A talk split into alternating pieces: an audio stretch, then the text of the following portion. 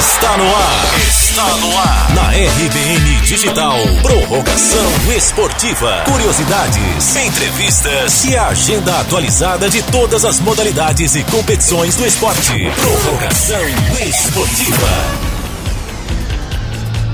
Olá, ouvinte da RBN Digital. Agora você está sintonizado à Prorrogação Esportiva, o seu momento de mais esporte na RBN. Meu nome é David Sacramento e hoje o Prorrogação está mais do que especial. Entrevistamos a ginasta Natália Gaudio. A capixaba é tricampeã brasileira da ginástica rítmica, campeã também do torneio internacional de ginástica.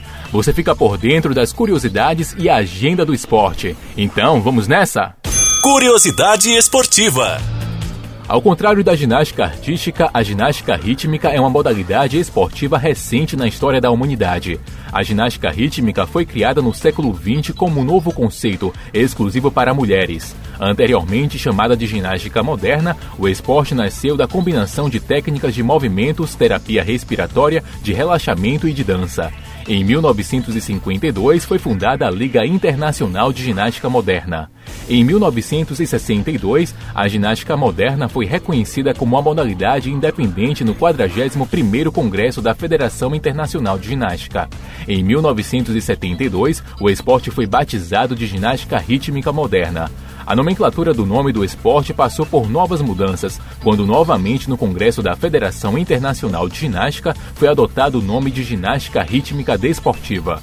Foi só em 2003 que o nome foi reduzido para o que conhecemos hoje, ginástica rítmica. Uma das exigências do esporte é que o cabelo da ginasta deve estar amarrado durante as provas, não é permitido colãs transparentes e é proibido que as ginastas se comuniquem umas com as outras durante o exercício. Agora, bate-papo esportivo.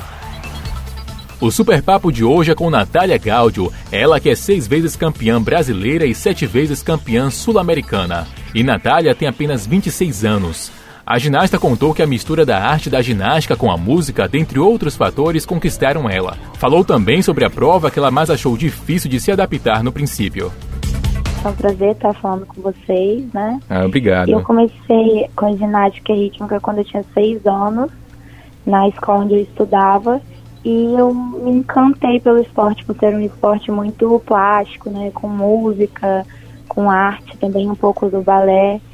E eu me encantei pelos aparelhos, a fita, a bola, o arco, a massa. E depois eu não parei mais. Já estou aí uhum. há 20 anos na ginástica rítmica, né? 20 anos de carreira. Estou agora com 26, sou ex-campeã brasileira, como você comentou, e ex-campeã sul-americana também. Ah, que bacana. E você tem alguma dessas, dessas provas que você acha que é mais difícil, que foi mais difícil, na verdade, para se adaptar no princípio? Então, é, eu sempre achei a bola um dos aparelhos mais difíceis, é, pelo fato de é, a bola é um aparelho traçoeiro, eu falo, né? Porque você pode lançar ela e no momento de recuperar, se você errar qualquer movimento, ela pode sair rolando. Sim. Então é um dos aparelhos mais complicados na hora da competição.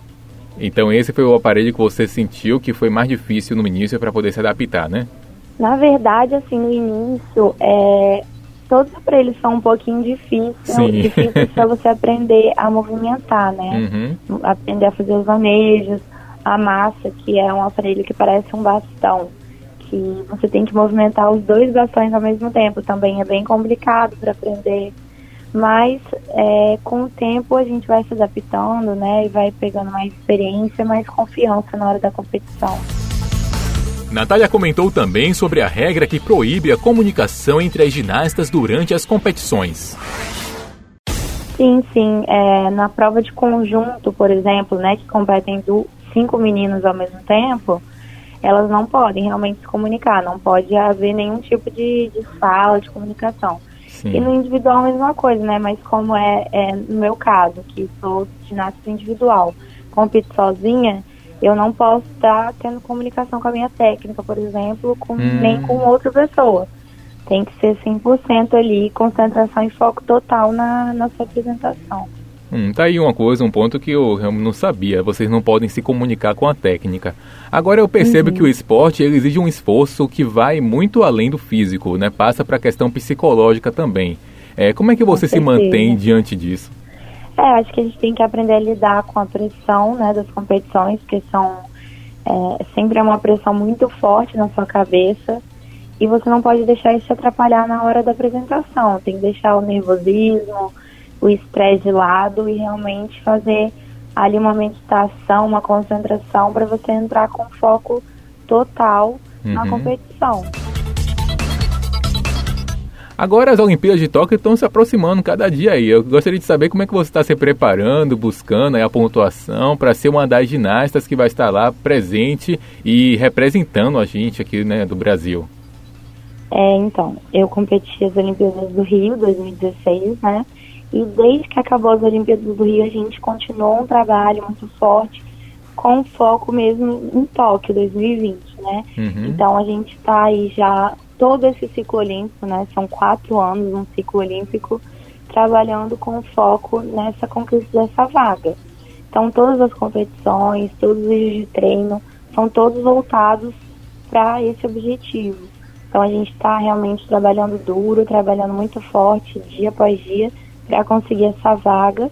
E se Deus quiser a gente vai conseguir a nossa prova assim principal para poder conseguir essa vaga é o Pan-Americano do ano que vem ainda. Sim. Mas esse ano também tem Pan-Americano, então já vai ser uma boa vitrine, né, para a gente saber como vai ser essa competição.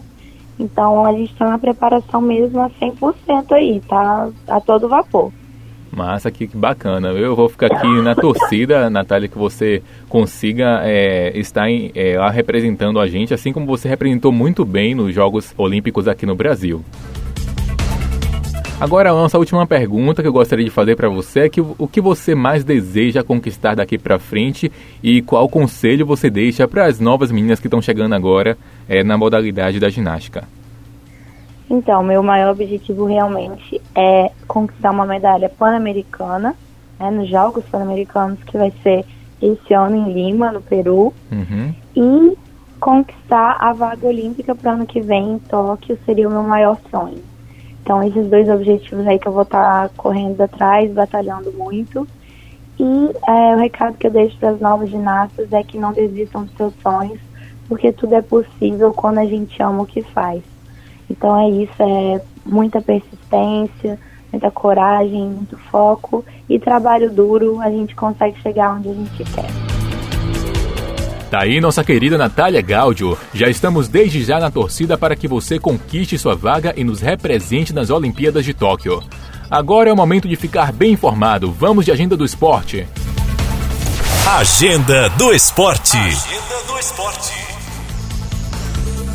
Dos dias 2 a 6 de outubro acontece em Brasília o Campeonato Brasileiro Caixa de Ginástica Rítmica, na categoria pré-infantil juvenil. De 20 a 24 de novembro acontece o Campeonato Brasileiro Caixa de Ginástica Rítmica e Lona Pilker. E esse foi o nosso Prorrogação Esportiva de hoje. Semana que vem estamos de volta com muito mais esporte na RBN Digital. Obrigado por sua audiência, valeu e um forte abraço. Esse foi o quadro Prorrogação Esportiva. Prorrogação Esportiva.